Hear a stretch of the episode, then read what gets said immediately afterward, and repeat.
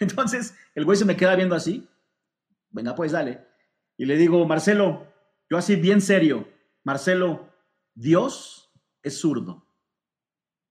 Entonces Marcelo se me queda viendo así. ¿Eh? Le digo, sí, Marcelo, Dios es zurdo y se llama Diego. Y entonces el güey como que me agarra la onda y dice, Diego Armando. Y yo, Maradona, papá. Y me dice, la mano de Dios, boludo. Y me abraza. Yo había logrado pasar de ser completos desconocidos a que el güey me tenga abrazado en menos de 15 segundos.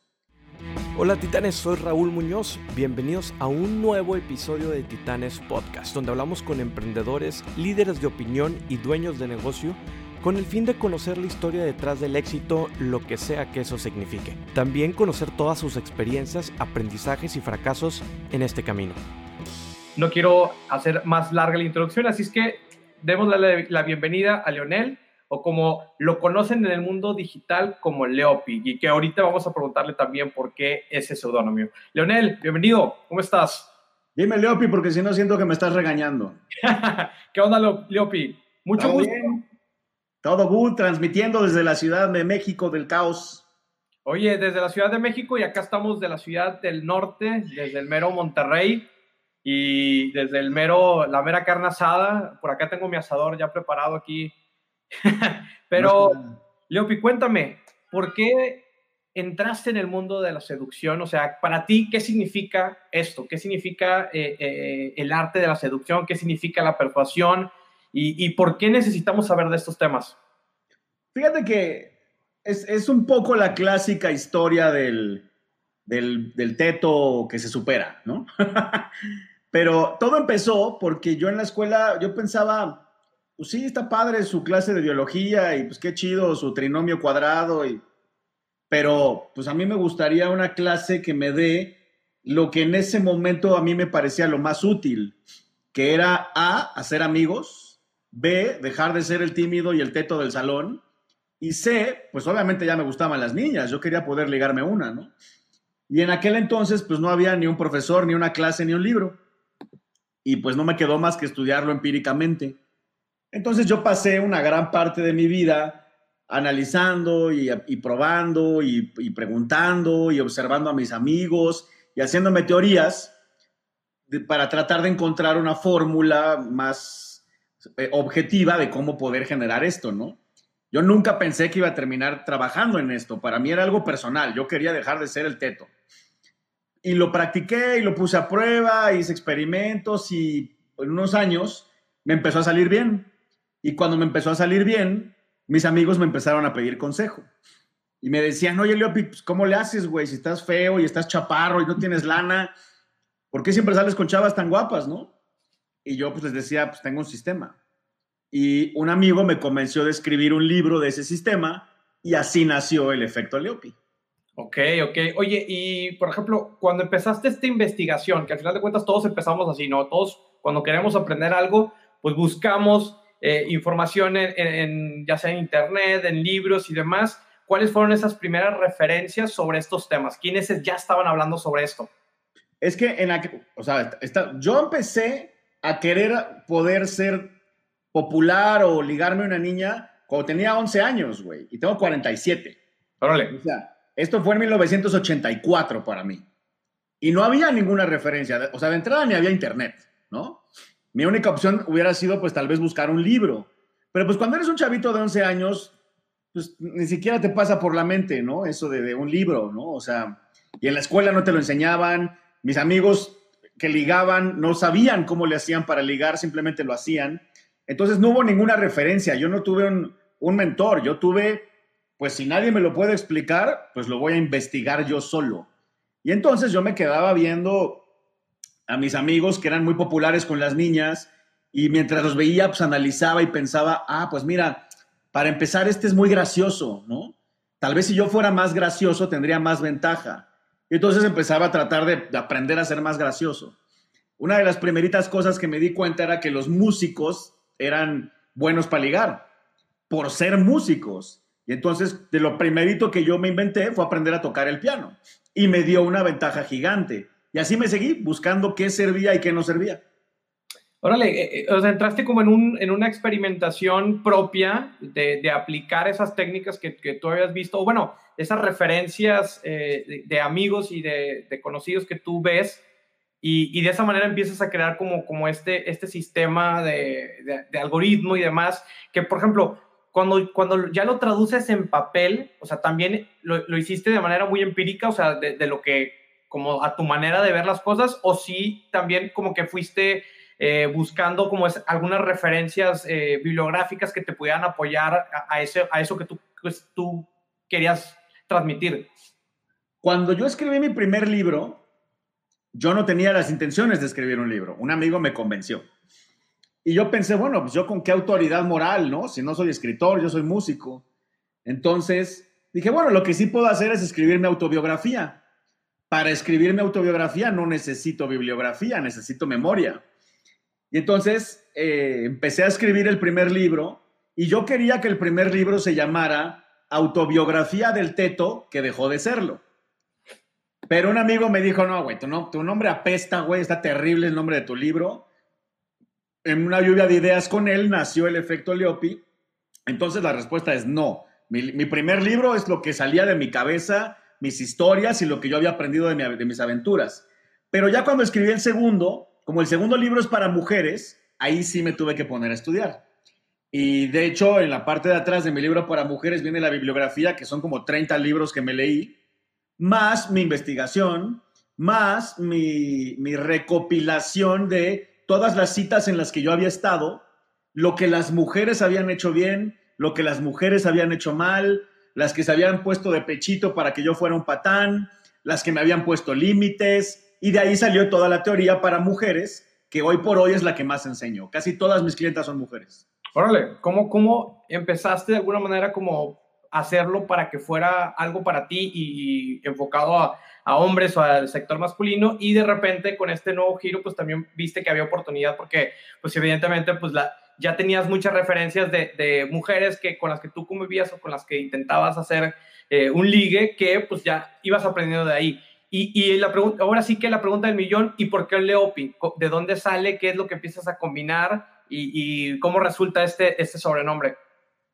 El primer día de clases de eh, cuarto de prepa, eh, ¿no? Eh, dos antes de graduarse, para los que no sean de México, me cambié de escuela y yo todavía era muy tímido, todavía no entendía nada de lo que estaba pasando, ya tocaba el piano, pero seguía siendo reteto. Llego a mi escuela nueva, siete y media de la mañana, pues llegué temprano porque era el primer día y pues como buen tímido me fui a sentar en un rincón, ¿no? Solito. Y al ratito se abre la puerta de mi salón y entra una chava súper guapa, ¿no? Yo la vi y dije, wow. Y la chava se me queda viendo y empieza a caminar hacia mí. Yo así, no, no, no, no, no, no, no, no, no, no. Llega conmigo y me dice, tú eres nuevo, ¿cómo te llamas? Y yo por dentro me estaba cagando de miedo, güey. Entonces intenté decir Leonel y no pude. Y entonces se queda así, me dice, no, no te entendí cómo. Y yo, ah, ¿quién sabe qué dije? Y me dice la chava, ¿sabes qué? No te entiendo. Te voy a decir Leopi. Ella me puso el apodo y todo el mundo me empezó a decir así. Cuando escribí mi primer libro, me dice un amigo de Irlanda que es coach y que escribe libros, me dice, no le pongas ese título que pensaste, está terrible. A tu sistema ponle una palabra que cause interés, que cause curiosidad el método, el sistema, las reglas, algo. Y para que te asocien al sistema, ponle tu nombre, tu apellido, tu apodo. Mira, me gusta el efecto Leopi. Se quedó. Órale. Oye, ¿y alguna anécdota, por ejemplo, cuando empezaste a, probar estas, estas eh, situaciones y probar este, este sistema? ¿Alguna anécdota que recuerdes que, que, digas, oye, yo pensé en un principio que el camino era hacia acá y, tuviste que cambiar todo lo que ya tenías por ahí pensado, o sea, algo que recuerdas que haya sido como un punto de inflexión. Sí hay un punto de inflexión cuando, no me acuerdo bien qué año fue, pero estaba yo contándole mis teorías a un amigo y el amigo me hizo una metáfora que me hizo todo el sentido del mundo y que cambió todo mi approach. Mi amigo me dijo, cuando quieres hacer algo muy difícil, es más simple pensar en el proceso que en el resultado. Y me puso el ejemplo de construir un edificio. Si yo te digo que me construyas un edificio, dices, no manches, güey, pues no tengo ni idea cómo. Pero si yo te digo un día hay que buscar un terreno y otro día te digo hay que conseguir un arquitecto y otro día hay que conseguir permisos y otro día hay que conseguir dinero, ¿no? Paso por paso se vuelve más simple. Y entonces yo me quedé pensando, claro, yo llego, por ejemplo, a tratar de ligarme a una chava aterrado porque voy con la intención de ligármela. Si en lugar de ir con la intención de ligármela, voy por pasos y mi paso uno solamente es sacarle plática, es más fácil. Y entonces empecé a enseñarlo de esa forma. Por eso una de las primeras cosas que yo digo en mis cursos o en las asesorías personales es no intentes ligar. Como, como en los negocios muchas veces sucede que, oye, pues no intentes vender. Que, que, haciendo como la comparativa en, las relaciones es, oye, pues no llegues buscando el resultado. E, e, empieza caminando y, eventualmente si la relación, si, si eh, existe esa lealtad, esa confianza, eventualmente la relación va a llegar al resultado, que, que, es el que estamos esperando. Y que inclusive puede ser que lleguemos a otro resultado que ni siquiera habíamos esperado. Claro, pero además está bueno porque si no llegas al resultado, no sientes que fallaste, ¿me entiendes? Porque el objetivo no era vender, el objetivo era hacer el proceso que genera una venta. El proceso se hizo, triunfé, ¿me entiendes? Entonces cambia toda la perspectiva, quita la ansiedad y hace que te concentres en lo importante. Porque si solo estás pensando en el resultado, capaz que se te olvida el proceso. Claro, porque por ejemplo, si volvemos y, entramos un poquito, que, esto también es, tema de, psicología al final de cuentas, de cómo estamos programados los seres humanos, es que eh, eh, el, de los factores principales a la hora de llegar, ya sea a, platicar con una chica o llegar a una junta de negocios o llegar con un cliente, es el miedo que tenemos por naturaleza. Entonces, ¿cómo podemos, o sea, para ti qué es el miedo y, cómo puedes o cómo tú lo, visualizas para que las personas puedan afrontarlo? Al final de cuentas, no podemos quitar miedos y ese es eh, algo que muchas, eh, aunque hagas hipnosis y todo, creo que no, no se puede quitar del, del, todo, pero sí puedes como, como focalizarlo en otro punto. Para ti, ¿qué es el miedo y cómo, cómo, cómo lo ves? Obviamente el miedo en un principio era un factor importantísimo en lo que yo quería lograr yo literalmente me sudaban las manos, me temblaban las piernas, se me aceleraba el corazón. Y me puse, yo, yo gran parte de lo que enseño siempre es metafórico, ¿no? Entonces yo me ponía a pensar siempre en función de lo que me apasionaba en ese entonces, que era el piano. Y yo pensaba, ok, si yo tengo que tocar el violín enfrente de alguien, me voy a morir de miedo. Si tengo que tocar el piano, lo puedo hacer con los ojos cerrados. ¿Cuál es la diferencia entre uno y el otro? La diferencia es que el segundo lo sé tocar. Entonces, para mí, una de las definiciones de miedo es la falta de conocimiento de cómo hacer algo. Cuando tienes el conocimiento de cómo, hacerla, cómo hacerlo, ya no hay miedo. ¿no? O sea, yo me imagino haciendo una operación a corazón abierta, me voy a desmayar porque no tengo ni idea cómo. Pero hay gente que hace eso cinco veces al día y luego sale y se come un sándwich como si nada. Entonces, ese era mi primer punto, ¿no? Yo creo que parte de por qué nos dan miedo las cosas es porque no tenemos la información de cómo realizarlas. Segunda parte que, de definición de miedo es que yo creo que también el miedo es la falta de práctica. Porque además, la práctica, cuando sale mal, se convierte en creación de músculo. ¿no? Aquí te pongo un ejemplo. A mí me daría miedo agarrarme a golpes con alguien hoy, porque no me he agarrado a golpes en 30 años.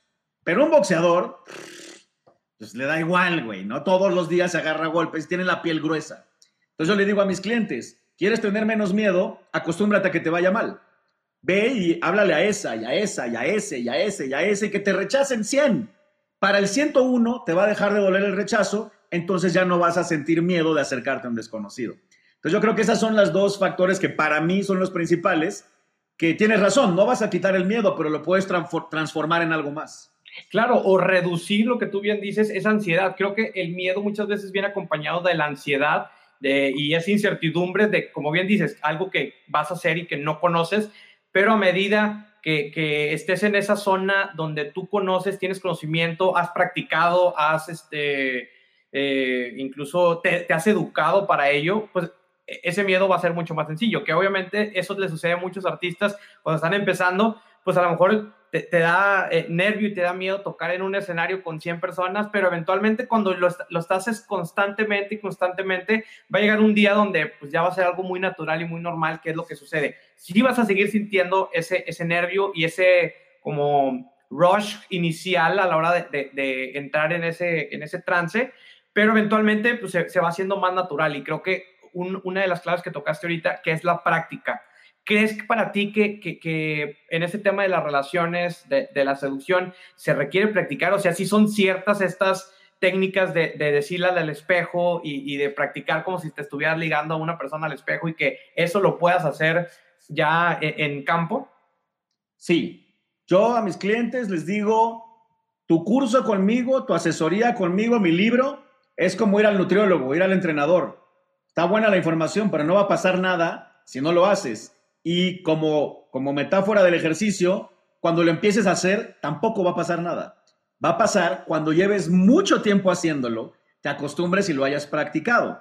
Y también uso otra metáfora que es muy real, ¿no? Si uno va a un concierto y ves un performance espectacular, los que están en el escenario practicaron eso dos meses diario. Lo mismo un speech, lo mismo un programa de tele, lo mismo una clase todo lo ensayamos. El problema con la, con la conquista, el enamoramiento y la seducción es que pues, nos venden el discurso de chiquitos de que eso se da, eso sucede, eso mágicamente se crea. Y suena muy bonito y muy romántico ese discurso a menos que seas tímido. Porque si eres tímido y no está sucediendo, puta madre, Entonces, em, yo a mis clientes los mando a practicar, no, no solamente solos, ya que practicaron solos, los mando a grabarse en video y luego veo el video con ellos y, los, y les doy input. Y luego los mando a practicar con chicas o chicos que no les gusten para que haya poca ansiedad. Luego que practiquen con gente que les guste un poco para que subirlo de dificultad. Y así me los llevo como si fuera ir subiendo del peso de las pesas del gym hasta que en algún momento estén tan practicados que cuando llegue la persona que les gusta mucho ya traigan músculo y ya no improvisen. Claro, creo que, creo que es, esa metáfora del, del ejercicio eh, también hay un concepto por ahí de, de, de, un autor que habla de esas mil horas que tienes que practicar, diez mil horas que tienes que practicar para poder eh, masterizar alguna habilidad. Entonces, a medida que puedas acumular esas horas en tiempo de, práctica, pues ya a la hora que, que, llegues a la ejecución, pues va a ser mucho más sencillo. Por eso a los pilotos aéreos también les piden muchas horas de vuelo de práctica, porque eventualmente, pues tienes que dominar correctamente cualquier escenario y todos los escenarios son diferentes al final de cuentas. O sea, el que tú practiques frente al espejo eh, eh, un pitch de negocios, un pitch de ventas, el que lo practiques ahora ya con, a lo mejor con un amigo que se, que se lo eh, empieces a decir y luego ya vas con clientes y, y, creo que es esa, esa, escalera donde vas aumentando la dificultad, pero también a medida que aumenta la dificultad, pues va reduciendo esa ansiedad que platicábamos anteriormente. Ahorita dijiste algo clave yo tengo, mi mejor amigo es piloto. Y, y cuando me cuenta, o sea, él vuela y su trabajo y todo, pero cada cierto tiempo les toca práctica en el simulador. Y en la práctica en el simulador, mi amigo me cuenta que el instructor lo que está haciendo es tratar de tirar tu avión. Y él tiene que arreglar lo que se haya descagalado y salvar el pedo. Entonces, a mí me gusta mucho esa metáfora porque yo hay veces que hago lo mismo con mis clientes. Entonces, yo estoy practicando con un cliente y le digo, a ver, cuéntame una historia. Me empieza a contar la historia y yo empiezo así. Sí, sí, no, sí está buena tu historia, ¿eh? O sea, lo, pongo a prueba, ¿me entiendes? De a ver qué haces si te hacen eso en una cita, cómo reaccionas, ¿no? Entonces hago lo mismo, le trato de tirar el avión para que vaya preparado para todo y así mucho más fácil tener un resultado positivo. Claro, creo que, creo que es, una, es, una, es una técnica que, que, que se puede utilizar ya que pues estamos eh, eh, forzando situaciones, estamos en un roleplay ahí de, de, ver diferentes escenarios que puedan darse y que eventualmente a lo mejor estos escenarios jamás te van a pasar, pero pues tienes que estar también preparado por si te, te llegara a suceder. Correcto. Y viendo el tema de cómo podemos eh, crear y, y, cuáles serían esos primeros pasos para poder empezar, o sea, a a conocer más estas herramientas del arte de seducción. Ya comentamos uno que, que es el tema de, practicar y todo. ¿Cuáles serían, por ejemplo, en, pasos, esos, ese top 5 de, de, cosas que tenemos que hacer para poder mejorar y para poder empezar a, a, a ver estas técnicas de seducción? Fácil. Yo creo que el primer paso del top 5 es preproducción. O sea, todo lo que haces antes de salir a, intentar ligar.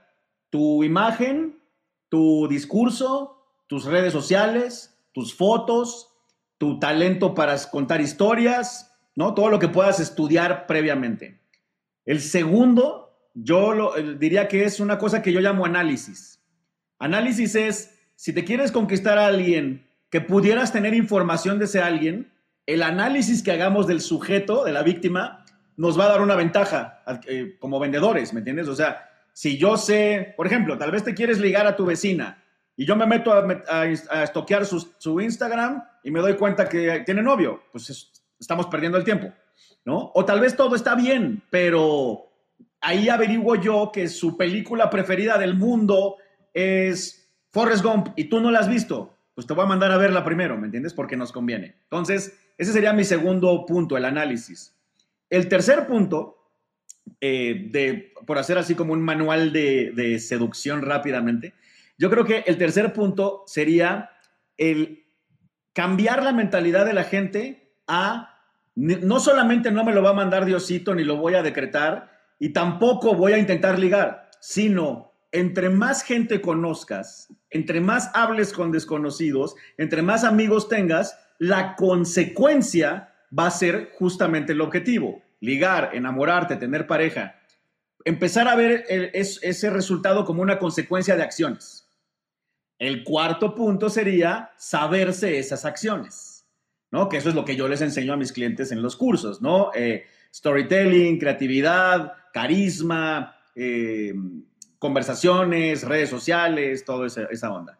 Y la quinta, y que también creo que es de las más importantes, es poder hacer un proceso de disociación en el sentido de no necesariamente porque salió mal, el problema eres tú.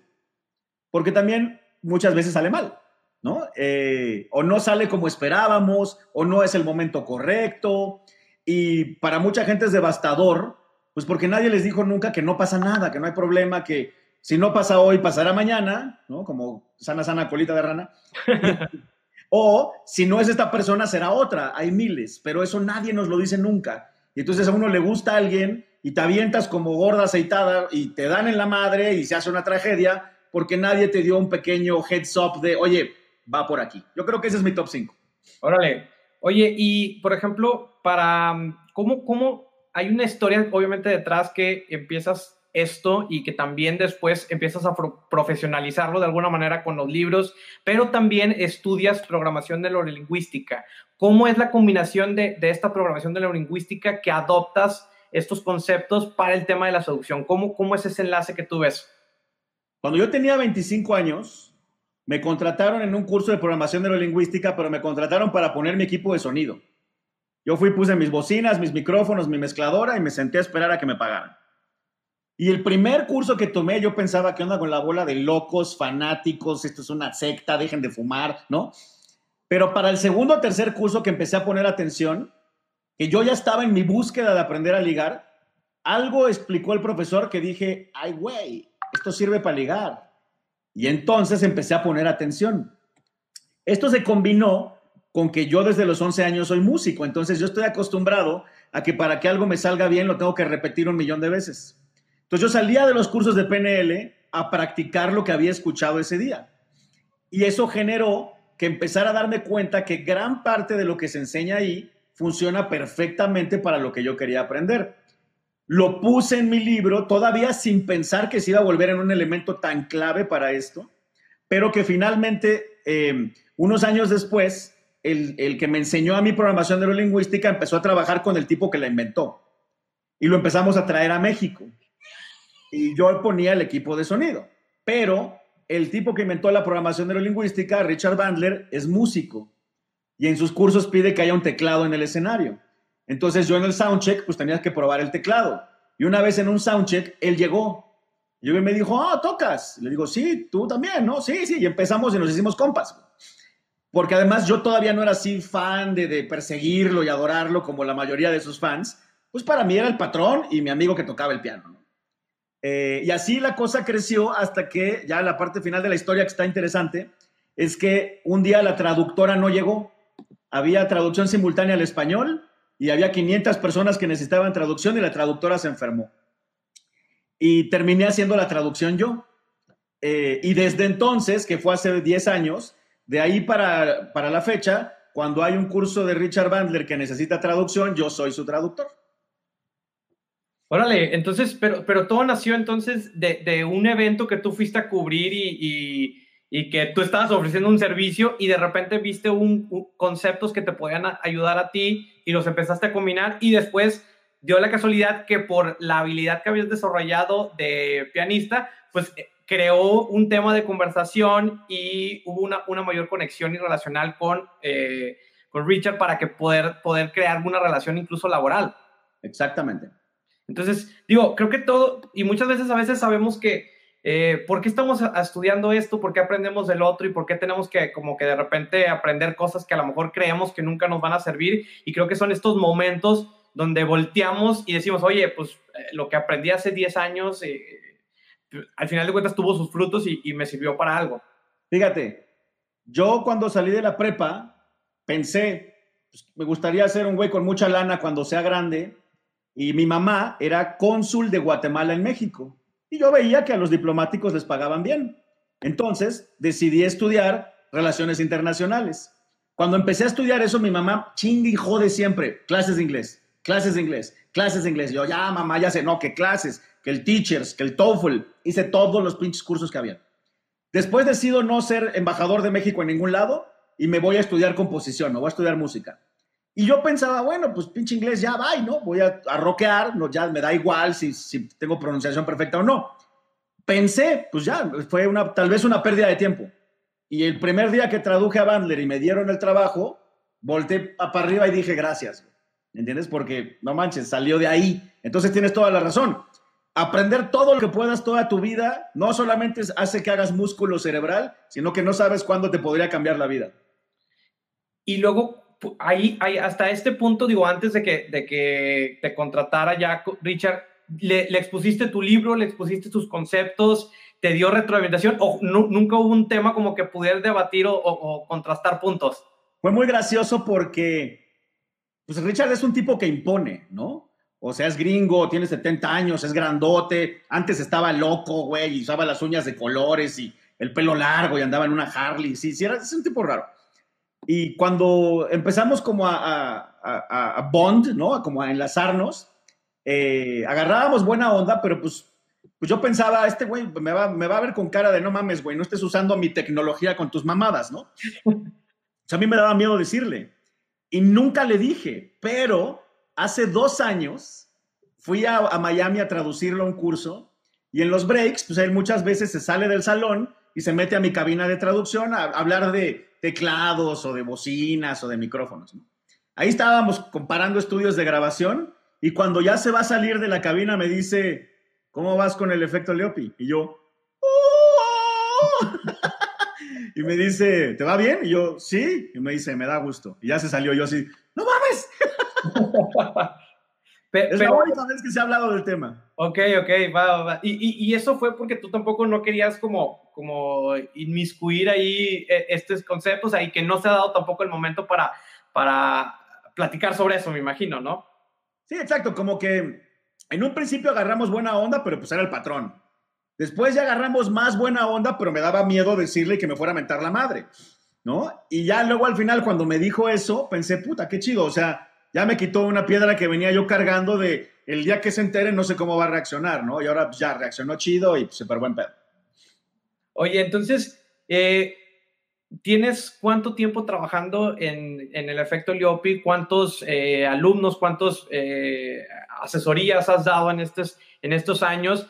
¿Y, cuál ha sido como lo mejor que te ha sucedido sobre con estas asesorías que hayas dado? O sea, que alguna historia que tú recuerdas que digas, oye, estoy cambiando completamente vidas, porque al final de cuentas, como, como decíamos antes, puede que el resultado a la hora que entren a un curso, que lean tu libro o que lees asesoría, puede que el resultado sea que puedan ligar, que puedan este, tener pareja o que puedan tener alguna relación, pero puede que el resultado sea completamente otro. Entonces, para ti, ¿cómo has visto eh, de esas historias que obviamente eh, me imagino que conoces, que tú digas, oye, pues me pasó una vez esto que jamás pensé que, iba a impactar tanto en la vida de una persona. Bueno, mira, empíricamente empecé cuando tenía 11 años, porque a los 11 fue cuando le dije a mi mamá que quería tocar el piano, secretamente yo quería tocar el piano para poder ligar. Entonces empecé empíricamente a los 11. A los 26 empecé científicamente en el sentido que era cuando yo ya hacía mis anotaciones en mi casa, ¿no? De qué hice hoy, cómo me fue hoy, qué pasó hoy. A los 31 fue que me convenció un amigo de Barcelona de escribir mi primer libro. Entonces ahí fue como el primer approach profesional. Eh, y bueno, a partir de entonces ya empezaron a haber cursos y clientes, ¿no? No llevo exactamente la cuenta de cuántos clientes he tenido porque son demasiados. A diferencia de los psicólogos y los psiquiatras que tienen 20 clientes que duran 5 años, yo tengo 5 clientes diferentes diario hay unos que toman paquetes de, sesiones, pero hay otros que los veo una vez y ya. Yo creo que llevo más de mil o dos mil.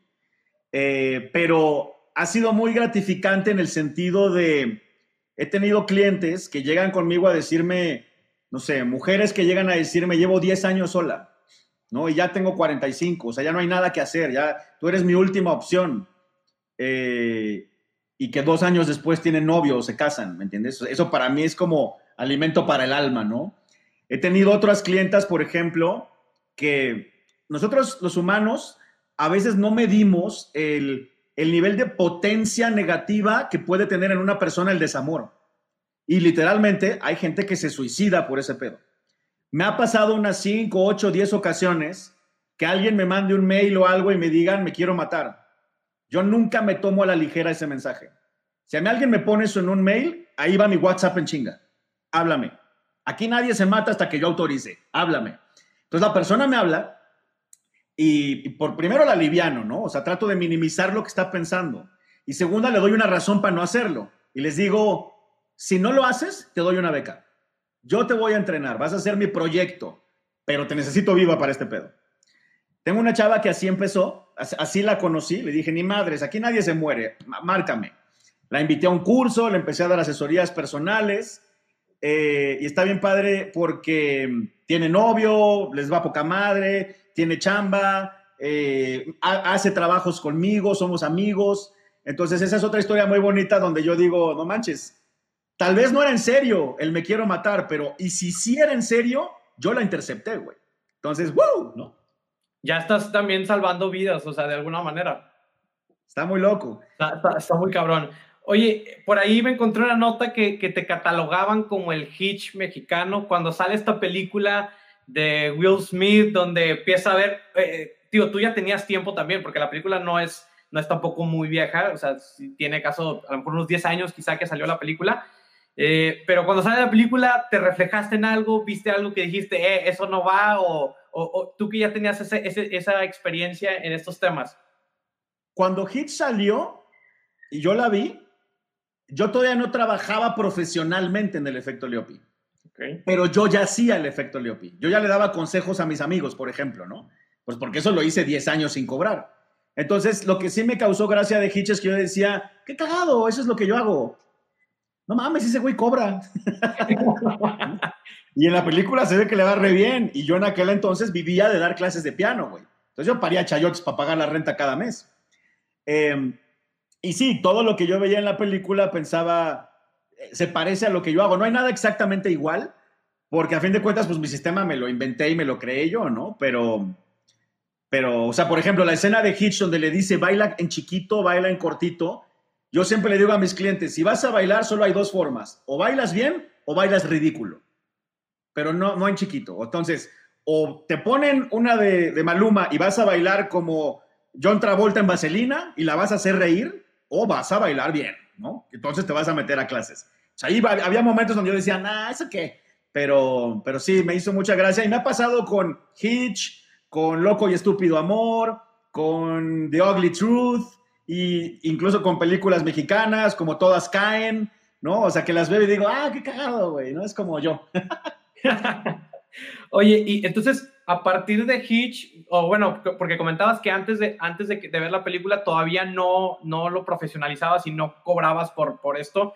A partir de ahí, como que se te prendió el foco, o también ya, ya traías como proyecto de decir, oye, creo que esto se puede se puede monetizar de alguna manera.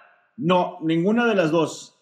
Cuando vi Hitch, me gustó la película y se me hizo graciosa y dije, ah, pues está chido. Mira, Hitch se estrenó en 2005.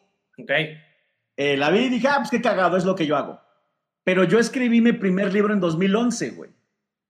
O sea, pasaron seis años antes de que yo escribiera el libro. Y cuando yo escribí el libro, todavía no pensaba que yo era como Hitch. Pensé, escribí mi autobiografía donde enseño cómo hago yo para ligar. Pero cuando la escribí, fue que un amigo mío me dijo, deberías de dar cursos de esto. Y entonces yo ya iba a acabar el libro cuando pensé, no pierdo nada con poner en el libro que doy cursos o que te puedo dar consejos. Hasta ese momento me cayó el 20, que era lo que hacía Hitch. Y dije, bueno, pues lo voy a poner ahí a ver si chicle y pega, güey, ¿no? Porque además yo pensaba que mi libro lo iba a comprar mi mamá y mi amigo, ¿no? Entonces lo puse en el libro y, y, lo saqué a la venta. Y me empezó a llamar gente. Oye, y ahí, por ejemplo, ¿cómo hiciste esa distribución? ¿Fue por independiente, independiente? ¿Fue con editorial? ¿O cómo fue ese proceso? Porque, digo, eh, eh, ahorita con el tema de, de, de los autores y los, eh, los escritores, pues hay todo, toda esta tendencia, pues digo, o que te vas independiente o pues empiezas a buscar y tocar puertas en una, en una editorial. ¿Para ti cómo fue el proceso? Las dos. Ok. Estaba yo en un curso de Bandler en Barcelona. Yo estaba traduciendo y salimos a comer y pues, había un grupo de, de, de, del staff del, del, curso y me fui a comer con ellos. Y me tocó junto a una señora muy agradable de Holanda que me dice, cuéntame a qué te dedicas. Y ya le conté y me dice, te vas a ser millonario. Yo quiero ser tu manager. Y yo, ¿y tú qué sabes de ser manager de escritores? Me dice, no sé nada de ser manager de escritores, pero soy muy buena para hacer dinero. Y yo, contratada. este, y empecé a trabajar con ella y ella un día me dijo, encontré esta página de internet donde subes tu PDF, subes la portada y, se, ellos imprimen los libros que se, que se venden. No imprimen previamente. Si lo compras, te lo imprimo. Entonces puse ahí mi libro, me llegaron las pruebas de impresión, subí las pruebas de impresión a Facebook eh, y eso generó que me empezara a conocer más gente. Y un día esa misma señora me dijo, ¿sabes qué? Está padre nuestro libro digital, lo vendemos en línea o imprimimos y los vendemos en los cursos, pero te, necesito en tiendas de libros.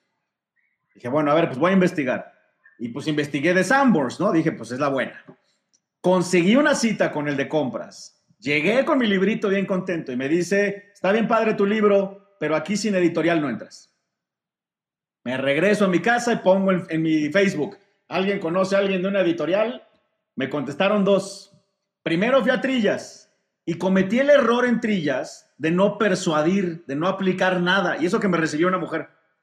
Y Trillas me contestó tres años después, no gracias. Pero después de esa junta con Trillas, una semana después fui a Alfa Omega.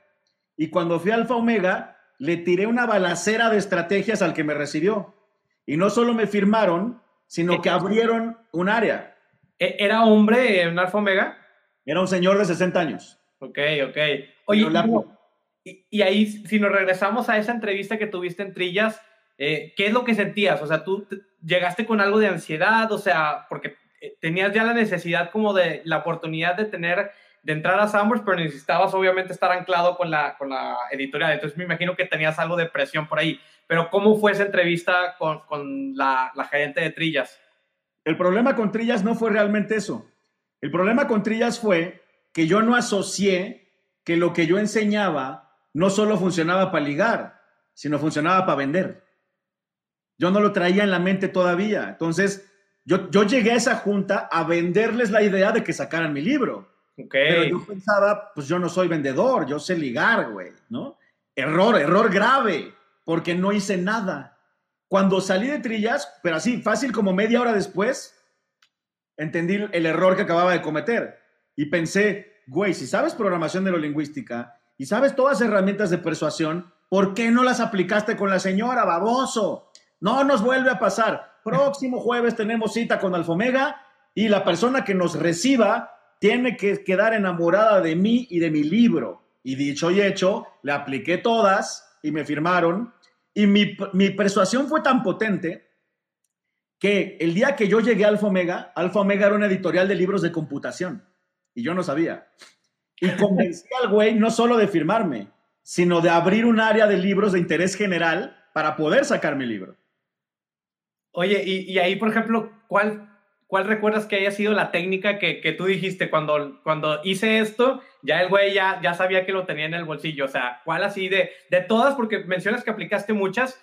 ¿Cuál recuerdas que fue como que le dices, con esta ya lo traigo aquí? Qué buena pregunta porque la historia es re buena. Hay una técnica que yo enseño mucho que se llama rapport. Okay. Rapport se trata de buscar puntos en común, posiciones en común, espejeo corporal o hablar de cosas que compartamos, ¿no? Entonces, me recibe el señor y me dice, y Leopi, eh, bienvenido al Fomega, querido, me llamo Marcelo Grillo, eh, esta es tu casa, eh, bienvenido. Y le digo, argentino. Y me dice, sí, de Buenos Aires, querido. Y le digo, y se me ocurrió una cosa que yo había visto en un stand-up. Y entonces se me ocurrió y dije, chingue su madre, el mundo es de los valientes, con esto voy a hacer rapport. Entonces me le quedo viendo y le digo, Marcelo, ahora que sé que eres argentino, antes de que hagamos ningún negocio, tengo que hablar algo muy importante contigo. Entonces, el güey se me queda viendo así. Venga, pues dale. Y le digo, Marcelo, yo así bien serio, Marcelo, Dios es zurdo. Entonces Marcelo se me queda viendo así. ¿Eh? Le digo, sí, Marcelo, Dios es zurdo y se llama Diego. Y entonces el güey como que me agarra la onda y dice, Diego Armando. Y yo, Maradona, papá. Y me dice, la mano de Dios, boludo. Y me abraza. Yo había logrado pasar de ser completos desconocidos a que el güey me tenga abrazado en menos de 15 segundos. Yo en mi mente pensaba, ya te chingué, papá. Eh, eh, eh, creo que es, es, muy buena porque también es como, como un rompehielo inicial de, oye, pues para, para, iniciar una conversación, para iniciar con tus clientes, porque también el que lleguen y que, oye, es que te quiero vender esto y te empiezan a platicar de los beneficios y de por qué sí, por qué, por qué tú, pues eh, eso todo el mundo lo hace, a diferencia que, que empieces a como a crear una, una relación y creo que también cuando te das cuenta de que, oye, pues todo esto que yo conozco de la programación, de estas técnicas, también sirven para vender y, se pueden utilizar para vender, pues entonces es, las utilizas como esas armas, ¿no? De, de cómo poder convencer y, llegar con otro mindset, decir, no te voy a vender el libro, te voy a vender pues, una relación, o sea, un, algo laboral que podemos construir y, y que eso creo que puede enamorar mucho más de que el simple hecho de vender el libro. Pues de hecho, si lo analizas, hice justo lo que decíamos al principio de la entrevista. Yo no entré a su oficina a venderle, entré a platicar, entré a hacerme su amigo y por consecuencia le vendí. Muy bien, entonces le vendes Alfa Omega, regresas con Sandworks y ya empiezas a distribuir por ahí o, o no es tan sencillo como, como, ese, como ese, ese fin de la historia. Pues bueno, más bien me firma Alfa Omega y ya de ahí en adelante todo lo hicieron ellos. Porque además me firma Alfa Omega, bueno, todavía falta, ok, danos tu libro, lo tenemos que leer, lo tenemos que corregir, lo tenemos que imprimir, tenemos que hacer el deal. Bueno, un año después salió el libro. Pero ya, de mis ventas en tiendas se encarga mi, editorial, eh, pero todavía faltaba el marketing. Entonces ya la parte final de, la historia, que está bien graciosa también, es que la señora de, Holanda, que me dice que es mi manager, me dice, tal día de julio vas a venir a Barcelona a dar tu primer curso. Y yo, no mames, yo no doy cursos, pues vas a dar uno. Entonces, pues ya hice mi, curso, fui, lo di, nos fue bien, regresé y me dice, ahora necesito que des cursos en México. Y yo, bueno, di el curso en Barcelona porque lo organizó tu amigo, mi amigo, pero en, en, México lo tendría que hacer yo solito. Y yo, pues, ¿cómo hago un curso? Yo no doy cursos, yo soy músico. Pues a ver cómo le haces. Entonces le hablé al que me enseñó programación neurolingüística. Y le dije, oye, pues tú tienes un boletín de gente que le interesan los cursos, échame la mano y anuncia mi primer curso en México. Y agarré a mi amigo en sus cinco minutos de cosas raras y me dice, estoy hasta la madre del mundo, de los cursos, de la gente, de la vida, te regalo mi pinche base de datos. Y yo, venga pues. Yo era tan neófito de lo que estaba haciendo que el mailing de mi primer curso lo mandé por Hotmail. Entonces, ya sabes, puedes mandar 100 correos y en el 101 te regañan por ser spammer, ¿no? Así aprendí, pero bueno, en esa base de datos estaba Marta Carrillo, la escritora, y fue a mi curso. Y saliendo del curso, me, me consiguió un conecte con una junta para hacer un programa, bla, bla, bla. Y yo unos días después pensé, oye, gracias a Marta Carrillo, qué buen paro me hizo, la voy a invitar a desayunar. Y entonces invité a Marta Carrillo a desayunar y estábamos desayunando cuando se aparece un perro así hermoso con un pelo espectacular. Y le digo a Marta, mira qué chingón perro. Y me dice Marta, ese es el perro de Marta de baile. Y yo, ¿Who? corte A me la presenta, corte A me invitan a su programa y ahí la cosa explotó. Sí, de hecho te iba a preguntar justamente de, esa historia de cómo sucedió lo de Marta de baile, que la verdad es que, digo, eh, aunque muy criticada en un lado y pues atacada por el otro, por, por todo el, el tema por ahí que, que está de, de, su persona, ¿cómo sucede esa, esa relación? Pues empezó, como te digo, por casualidad, porque nos topamos en el mismo restaurante. Pero en ese restaurante, Marta Carrillo regresa con Marta de baile y le dice, mira, él es Leopi, el que te decía. Y la de baile me dice, ¿es cierto que haces lo mismo que Hitch? Y le digo, sí, ese es mi trabajo. Y me dice, ¿quieres venir a mi programa? Y yo, sí, claro. Te va a hablar mañana Rebeca. Yo, pues órale. Al otro día me habla Rebeca. Oye, y para esto, digo, que, que comentabas que te dijeron el nombre de Marta de baile y tú te quedaste con cara de what al día siguiente o en ese rato investigaste y te pusiste a hacer como esta labor o, o fue como algo de que no, pues no sé quién es y... De, 1980 al 2010, yo escuché música de los 80s en mi coche. ¿Entiendes? Yo no, para mí no existía el radio. La única vez que escuché el radio era Olayo Rubio porque me hacía reír. Entonces yo no sabía quién era Marta de Baile. Ahora, cuando Marta de Baile la conocí, yo ya había hecho unas cuantas entrevistas. Y pues ya sabes, ya llevas cinco y ya sientes que eres el experto, ¿no? Entonces, ¿quieres ir a mi programa? Y yo, ah, pues sí, un programa más. ¿No? hay Total, me habla Rebeca, me pregunta, me dice, güey, quiero que vengas mañana y cuentes la historia tal, tal cual me la acabas de contar. Yo, pues órale. Llego a la entrevista, llego y estuvo gracioso porque como yo ya llevaba como seis, ocho entrevistas, yo había agarrado una, una técnica de preguntar, oye, ¿cuánto tiempo tengo para ver qué tan rápido hablo o para ver qué temas me meto, para no complicarme, ¿no? Entonces le pregunto a Rebeca llegando a W, oye, ¿cuánto tiempo tengo? Y me dice, una hora. Y le digo, no, no, no, no, a ver, tu programa dura una hora, ¿yo cuánto tiempo voy a hablar? Y me dice, mi programa dura tres horas, tú vas a hablar una hora. Yo, ¿qué? bueno, pues dije, bueno, lo bueno es que estoy acostumbrado ya a dar cursos, tengo un chingo de tema. Pero estuvo bien padre porque salí de la entrevista y cuando mi celular agarró señal, me llegaron 1200 correos de cuándo hay curso, dónde compro el libro, dame una asesoría. Por eso te digo que ahí fue donde la cosa despegó. O sea, ahí de, plano fue, o sea, hay un antes y un después, como por así decirlo, en, la, en, tu carrera de, de, Marta de Baile con tu entrevista. ¿Y cómo, cómo, cómo sucede la entrevista? O sea, ¿cómo, cómo fluyó? ¿Qué, qué, qué es lo que, lo que conversaron así como a manera muy general? ¿Qué impresión te dio también Marta de Baile? ¿Y con qué impresión tuya se quedó? Mira, el tema no me acuerdo, pero lo que estuvo buenísimo fue que pasaron dos cosas. La primera, eh, cuando ella me preguntaba algo, pues yo, o sea, mis cursos duran seis horas, ¿me entiendes? O sea, mis cursos son largos y es un chingo de información. Entonces yo ya estoy acostumbrado a hablar un chingo.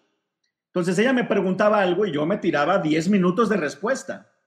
Y entonces en un break me dice Marta, manches, qué alivio es entrevistarte a ti, cabrón porque luego me llegan eh, personas que tengo que estar con una pinche cuchara sacándoles la información y que me contestan monosílabos o que no son divertidos o que no tienen buenas. Y me dice, tú, Leopi, yo te pregunto algo y me puedo echar una siesta, güey, porque tú, yo sé que lo vas a hacer bien.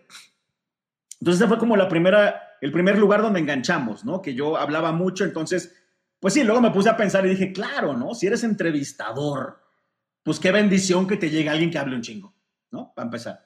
Y la segunda, que fue un poco como lo que hice con el de Alfa Omega, porque lo que hice con el de Alfa Omega fue rapport, hablando de fútbol, hablando de Diego Armando Maradona. Pero con Marta lo que hice fue que en algún momento en esa primera entrevista, ella dijo algo en inglés. Y Marta tiene muy buen inglés. Y entonces yo pensé, qué chido. Ella es como yo, es medio pocha, le gusta decir cosas en inglés. Entonces algo me preguntó en algún momento y yo le contesté, That's the whole point of the exercise. Y vi cómo le brillaron los ojos a ella, así de, no mames, tú, tú eres como yo, ¿no? Y ya de ahí, pues ya, fluyó la cosa bien bonito. No, no, no, creo que, creo que sí es una, es una técnica muy, muy, muy chingona, eh, porque pues conectas más, conectas con, también con la audiencia y creo que la audiencia también sabe que la conversación está fluyendo porque se siente mucho más natural. Y, y, y, te pasa lo de Marta de baile, empiezas ahora sí como que con esta atracción que, que ella tiene y ya ahora sí, eh, ¿cuándo sucede esto de la entrevista de Marta de baile? O sea, ¿hace cuánto tiempo? Madre santa, habrá sido 2013 tal vez. Ok. Y luego ya de ahí eh, eh, continúas con el siguiente libro. ¿Cuándo, fue también el momento? ¿Ahí ya tenías el tema para el efecto Leopi para las damas? No. La, existencia del efecto Leopi para ellas fue consecuencia de dos cosas. Uno, que muchas mujeres me lo empezaron a pedir. Y dos, que saliendo de la primera entrevista con la de baile, me dice, próxima semana vienes otra vez, tráeme un tema para mujeres. Yo pensando, por supuesto que vengo, pero también pensando en la madre, no tengo temas para mujeres. Y entonces esa semana, así llegué a mi casa a estudiar, güey, así de piensa, piensa, piensa, piensa, piensa, piensa. Y se me ocurrió el detector de patanes. Entonces ya le, escribo a Rebeca tres días después, este es mi tema. Y me pone, no mames, güey, está brutal, güey, te veo tal día, tal hora. Solté el detector de patanes y, y en algún momento, cuando terminó la entrevista, dice, Leopi, esto lo vas a poner en tu próximo libro que es para mujeres, ¿verdad? Y yo, Sí, claro. Y entonces fue idea de Marta que yo hiciera el libro para mujeres. Y así nació eh, el efecto Leopi para ellas. Y bueno, ya de ahí, ya pasaron muchas cosas, eh, de entrevistas y cursos y demás. Pero lo que estuvo padre es que en aquella base de datos que me dio mi amigo, había gente de todo el mundo que eran fans de Richard Bandler. Porque pues mi amigo era el representante de Bandler en México. Entonces, cuando yo empiezo a mandar mailings a esas bases de datos, me empieza a escribir gente de otros países para decirme qué tengo que hacer para traerte. Y entonces de ahí empecé yo a dar cursos en Ecuador, en Venezuela, en Colombia, en Estados Unidos, en Irlanda. Vaya, he dado cursos hasta en Monte Carlo. Se puso loca la cosa y ya, pues de ahí ya era una bola de nieve y ya se fue hasta el infinito. Y, y esos, digo, los dabas en inglés. Sí, sí, sí, es que esa es la otra ventaja, ¿no? Yo puedo dar cursos en inglés en Estados Unidos, en Irlanda, eh, y el de Monte Carlo lo di en inglés, pero me tradujeron al francés. Claro. Oye, y por ejemplo, e, esto lo haces eh, a manera como presencial, porque pues evidentemente, pues, eh, previo a esta situación que estamos viviendo, pues todo es presencial. ¿Cómo empiezas a digitalizar un negocio que está anclado? Porque hay muchos conferencistas que pues empezaron a ver de qué manera eh, se les cancelaron fechas y demás, y ya no se pueden hacer reuniones. Entonces, ¿cómo tú empiezas a digitalizar todo este, estos cursos, esos talleres, para, para buscar también eh, seguir enviando este mensaje? A mí me pasó la cosa más curiosa del mundo con la pandemia. Me pasó que en noviembre del año pasado me contrataron, bueno, me, me invitaron a una cumbre de conferencistas que se daba por Zoom. Hicimos la cumbre y hubieron 120 personas conectadas, pero había personas de todo el mundo. Y entonces yo pensé, si yo doy un curso presencial, todo mi esfuerzo es para gente que vive en la Ciudad de México o en la ciudad donde sea mi curso, lo cual limita mi cantidad de gente. Pero si yo doy un curso en línea, mi público es todo el planeta. Entonces, y esto está bien gracioso, mi agenda de cada año incluye que yo siempre paso Navidad de Año Nuevo con mi hermano en Los Ángeles. Y entonces, en mi agenda de la computadora decía, tareas para hacer en Los Ángeles, empezar el canal de YouTube y aprender a dar cursos por Zoom. Y entonces en diciembre, ya sabes, yo ahí estudiando Zoom, probando y la chingada, faltaban tres meses para la pandemia. En enero que llego a México dije, ok, voy a hacer la prueba. Contrato el Zoom, lanzo un curso y pensé además, bueno, en un salón físico me caben 30 humanos. En mi salón de Zoom me caben 300 humanos. Venga, vamos a poder bajar el precio del curso. Bueno, para no hacerte el cuento largo, yo ya llevaba dos cursos en línea recontra vendidos cuando empezó la pandemia.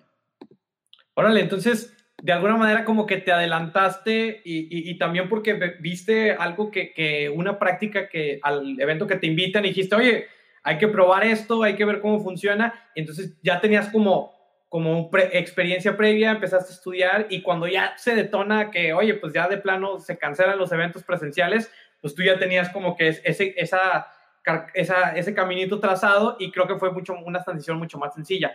¿Cómo te ha ido con los cursos digitales? ¿Qué es la experiencia que, que la gente siente? Porque al final de cuentas, un curso presencial, me imagino que ahí en ese momento, pues tú puedes hacer hasta ejercicios eh, de, físicos.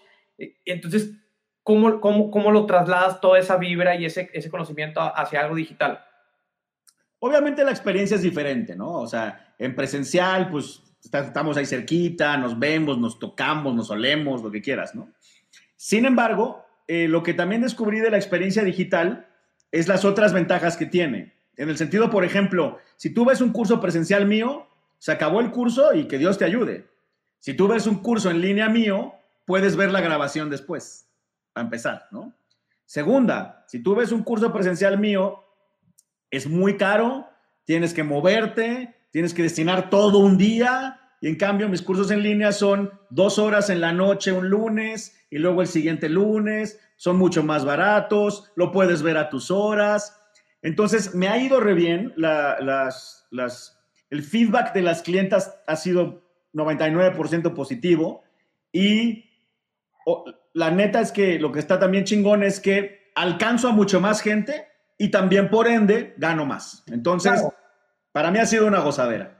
Claro, creo que, creo que esa es una de las ventajas de, los formatos digitales, de eventos, de si tienes productos o servicios que puedan transformarse a esta, a esta ola digital, pues el alcance es mucho mayor porque evidentemente no estás limitado a una región geográfica donde ofrezcas este tipo de, eventos.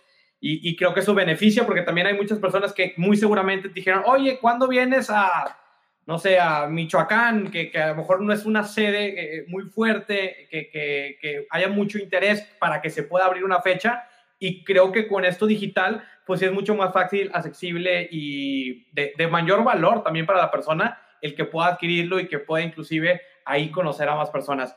Algo de lo que, que me estaba preguntando ahorita es, de los mismos cursos, hay, hay personas que, que en ese momento que están en el curso, digo, no sé si haya cursos mixtos o sea, así, sean todos, que en esos cursos mixtos haya resultado parejas? Sí. Tengo unos clientes que se casaron. A él le di una asesoría personal. A ella la conocí un curso. Y eh, hace 3, 4 años organizé una fiesta de solteros. En la fiesta de solteros me llegaron 80 hombres y 80 mujeres y 40 hombres. Entonces yo apanicado empecé a llamar a todos los hombres que conocía, clientes y amigos. Y llegaron varios amigos y varios clientes, y el último cliente en llegar fue un chico que yo me acordaba que era ingeniero. Yo estaba en la primerita mesa sentado con cinco niñas y yo sabía que la que estaba junto a mí era ingeniero. Cuando lo veo entrar dije, aquí papá. Le dije, siéntate, fight. Y me fui. Se casaron. Órale. me imagino que como esas han de ver otras, otras anécdotas, otras personas o clientes que muy seguramente haya, haya resultado algo muy similar y que, que después a lo mejor te enviaron un mensaje de que, oye, pues mira, resulta que después del curso conocí a tal persona que también te conoce y, creo que eso es también como que el impacto que generas donde, oye, pues no, no sabes eh, qué personas, que hasta ya más de Hitch, pues hasta Cupido estás ahí jugando un papel de, de, Cupido, de crear estas relaciones. Y creo que eso es lo bonito, ¿no? De que puedas eh, compartir, puedas presentar y, oye, ¿y estas fiestas también salen a raíz de, cobrabas estos eventos o fue, era algo así como... Pues Cuando, cuando, yo empecé el efecto Leopi, pues yo llevaba toda la vida dando clases de piano. Entonces yo nunca había sido un empresario. Entonces cuando nació el efecto Leopi, pues tuve que empezar a improvisar y hacer prueba y error, a ver qué funcionaba. Una de las cosas que probé fue hacer fiestas de solteros, que bueno, nadie se va a hacer millonario haciendo una fiesta de solteros. Tampoco es un mal negocio, pero era mucho, mucho logística, era complicado que sea la misma cantidad de hombres y mujeres. No es realmente una fiesta, tienes que hacer dinámicas para que se conozcan. Entonces, en algún momento, evaluando empresarialmente al efecto Leopi, dije, es mucho esfuerzo para poca ganancia. Entonces, mejor me voy a dedicar a lo que es menos esfuerzo y más ganancia, que son los cursos, que son los productos digitales o las asesorías personales, y dejé de hacer fiestas. Y además coincidió con que ya todo mi negocio se estaba inclinando hacia las mujeres. Entonces, si yo hago una fiesta de solteros ahorita, voy a tener mil mujeres y cuatro hombres. Fíjate cómo giró todo de empezar tú haciendo algo para ti, que después se lo pasaste a, algunos amigos y que todo evolucionó hacia las mujeres. Y, y si me pudieras decir, para también me imagino que hay varias personas, chicas, mujeres, damas conectadas, ¿cuáles serían esos elementos para detectar los patanes? Bueno, el detector de patanes es una clase como de dos horas, pero les voy a dar los highlights, ¿no? El primero y el más simple, aprovechando la tecnología, es estoquear, investigar, ¿no? Antes no se podía, hoy se puede y hay que aprovechar eso, ¿no? Entonces, pues buscarle en sus redes, buscarlo en Google, preguntarle al amigo en común, ¿no? Como para ir un poquito protegidos, ¿no?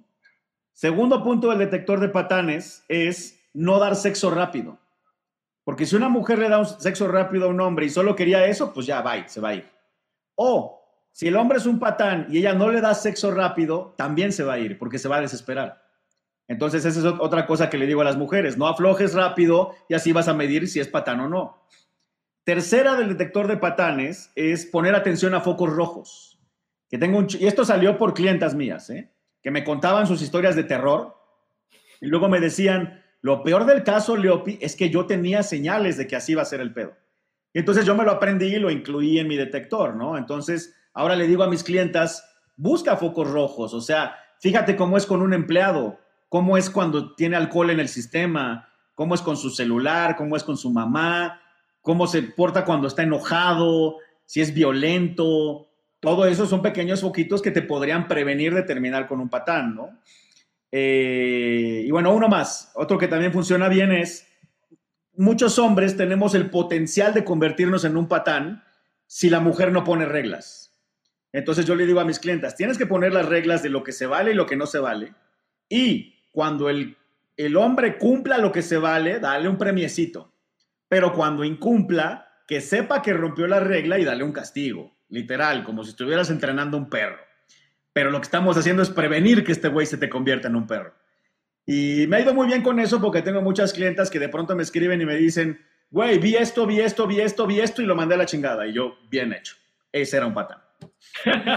ya les das el certificado de detectores de patanes.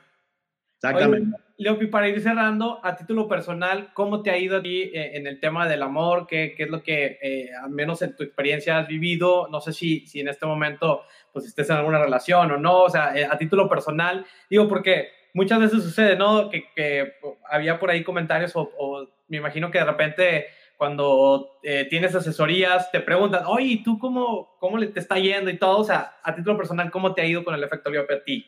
Pues fíjate, es muy gracioso porque cuando yo empecé el efecto Leopi, yo no quería ni casarme, ni tener novia, ni siquiera mi objetivo era acostarme con mujeres. A mí lo que me traumaba era que yo fuera incapaz de acercarme a una chava en un antro y sostener una conversación.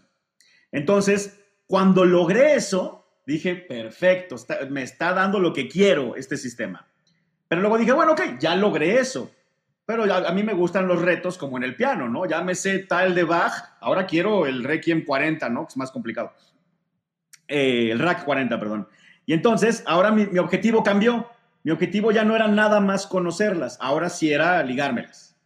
Y luego mi objetivo cambió y ya no era nada más ligármelas, ahora era ligarme a las que me parecían muy complicadas, muy difíciles, ¿no? O sea, llegó un momento en que mi objetivo era practicar ligarme modelos, ¿no? A ver si lo lograba, ¿no? Em, y así estuve eh, una temporada.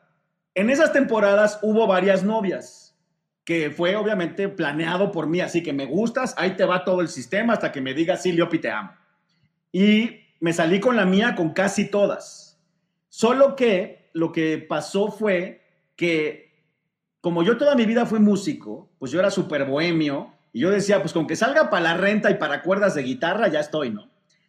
Pero cuando cumplí 40 dije, no, espérate, papá. O sea, ya no, ya no es un pinche chavito, güey. Sería buena idea tener ahorros, sería buena idea tener seguro de gastos médicos y dejar de estar sufriendo cada pinche fin de mes para pagar la tarjeta de crédito. Y tengo este negocio que está jalando. Entonces, los últimos años me he concentrado muchísimo en el negocio, cosa que de cierta forma complica las relaciones porque antes de la pandemia yo me la vivía de viaje, güey. O sea, el año pasado viajé 32 veces. Es bien padre viajar hasta que ya llevas más de 30. Ya el viaje 31 ya no quieres ir al aeropuerto, güey. Ya dices, ya estuvo, ¿no? Otra cosa es que también, pues imagínate mi novia que yo le diga, mi amor, ahorita vengo, ¿eh? Voy a dar cursos de seducción a colombianas. Regreso en un mes. Me van a decir, no vas a ningún lado, pendejo. Siéntate ahí, cállate, güey. ¿No? Pero en general, lo que sí te puedo decir es que me he salido con la mía, con la chava que a mí me guste, el 95% de las veces. Oye, y por ejemplo, eh, comentabas ahorita que el tema del trabajo y el tema de, pues, eh, cuando estás eh, inclusive ya casado, ¿cómo, cómo tú sugieres a, esas relaciones, cómo sugieres tú la idea de, poder seguir manteniendo pues esa buena relación y seguir creando y, forjando pues esos pequeños detalles, ¿no? Que al final de cuentas siempre son vitales. Y que el trabajo y que lo, lo, que tú tengas como individuo pues no afecte la relación que es en conjunto. Qué, bueno que haces esa pregunta porque la hizo Miriam en el chat. Puso consejos para esposos para volver a ligar a su esposa. Yo siempre le digo a mis clientes, lo que yo te enseño para ligarte a alguien nuevo es exactamente lo que tienes que hacer para ligarte a alguien con el que llevas 10 años. ¿No? Es el mismo proceso. Porque además ya sabes que funciona, ya te ligaste a esa persona una vez, ya sabes qué le gusta, qué no le gusta, eh, incluso sexualmente, ¿no? Entonces, mi consejo para parejas es que todos los días tengas un plan de cómo le voy a hacer hoy para ligarme a mi pareja. Como si fueras soltero, me hubieras contratado para una asesoría personal y yo te hubiera dejado de tarea pensar cómo le voy a hacer hoy para ligarme al que conocí en Tinder ayer. Mismo proceso. Si tú todos los días en una relación intentas ligarte a tu pareja, lo más probable es que esa relación dure mucho tiempo. ¿Por qué? Porque estás poniendo siempre tu mejor cara, estás haciendo siempre un esfuerzo extra, estás pensando qué le gusta a la otra persona, estás evitando roces, evitando problemas, evitando discusiones. Entonces, intentar ligarte a tu esposa todos los días es la fórmula del éxito, igual que intentar ligarte a alguien cuando lo acabas de conocer. Me, parece, me parece muy bien, este, voy a tratar de, de tomarlo en consideración y en cuenta. Y ahorita, pues todo es digital, inclusive las relaciones comentadas de Tinder, que pues es una herramienta que también se ha popularizado para, para solteros. Eh, ¿cómo, cómo, cómo, sugieres hoy en día que las personas puedan ligar en un plano digital? O sea, ¿qué, qué es lo que se puede hacer, al menos ahorita con el tema de la, de la pandemia? Eh, ¿Por qué es diferente o no es diferente si es presencial o digital? A ver, para ti, ¿qué, ¿qué es lo que tú sugieres? Es muy simple, es la combinación de tres factores. Uno, buscar. Instagram, Tinder, Twitter, Bumble, Facebook, TikTok, da igual. Busca gente que te gusta y agrégalos o dales like. Paso dos, hazte su amigo. Solo platícale, solo coméntale, solo hazla reír, solo dale likes. Normal, tranquilito. Y tres, haz que el nivel de interés de la persona en ti vaya aumentando. Esto se hace con una estrategia mía que no me va a dar tiempo de contarles hoy, pero la pueden ver en mi canal de YouTube en el episodio 6 se llama las cuatro misiones. Las cuatro misiones es una estrategia que hace que el nivel de interés de las personas aumente. Entonces, si tú prospectas en redes, conoces un chorro de gente en redes y con varios de esos aplicas tus cuatro misiones, la conclusión, el resultado va a ser que te ligues a alguien. Me gusta y creo que eh, eso también en, temas de negocio, cuando tú estás vendiendo un producto, un servicio, pues tienes que prospectar en redes. Hoy en día eh, están diferentes redes de, negocio, inclusive por Instagram puedes empezar a prospectar a gente que vaya acorde a tu producto, tu servicio y que creas que le pueda interesar. Al final de cuentas, tampoco creo que es mucho más sencillo que puedas buscar eh, es con personas que, que ya te relaciones de alguna manera, que tengan ciertos intereses de acuerdo a su perfil y de acuerdo a a, lo que proyectan en redes, que también, ojo, aquí eh, me imagino que también tienes un detector por ahí de, señales de redes, porque digo, en redes podemos poner que, que, somos los más buenos, que cuidamos animalitos y que protegemos y demás. Entonces, ¿cómo, cómo pudiéramos, eh, como de lo de las redes, como qué creerle y qué no creer tanto? Yo siempre le digo a mis clientas, no creas nada escrito. No creas nada hablado, cree en hechos. Los hechos no los puedes mentir. Entonces así se vuelve más simple, porque, pues sí, un hombre puede decir que es el príncipe de Dubái. Ah, pues si es el príncipe de Dubái, vamos a ver si pasa por ti en un Bentley, ¿no? O si te sube a su jet privado y te lleva a los Emiratos. Ahí, es, esos son hechos. Palabras, pues se las lleva el viento. Entonces, no es tan complicado si siempre procuras comprobar lo que te están diciendo con una acción. Y lo mismo con fotos, ¿no? Sí, son tus fotos, venga pues, hagamos un video. Si no aceptas hacer el video, pues no eran tus fotos, papá.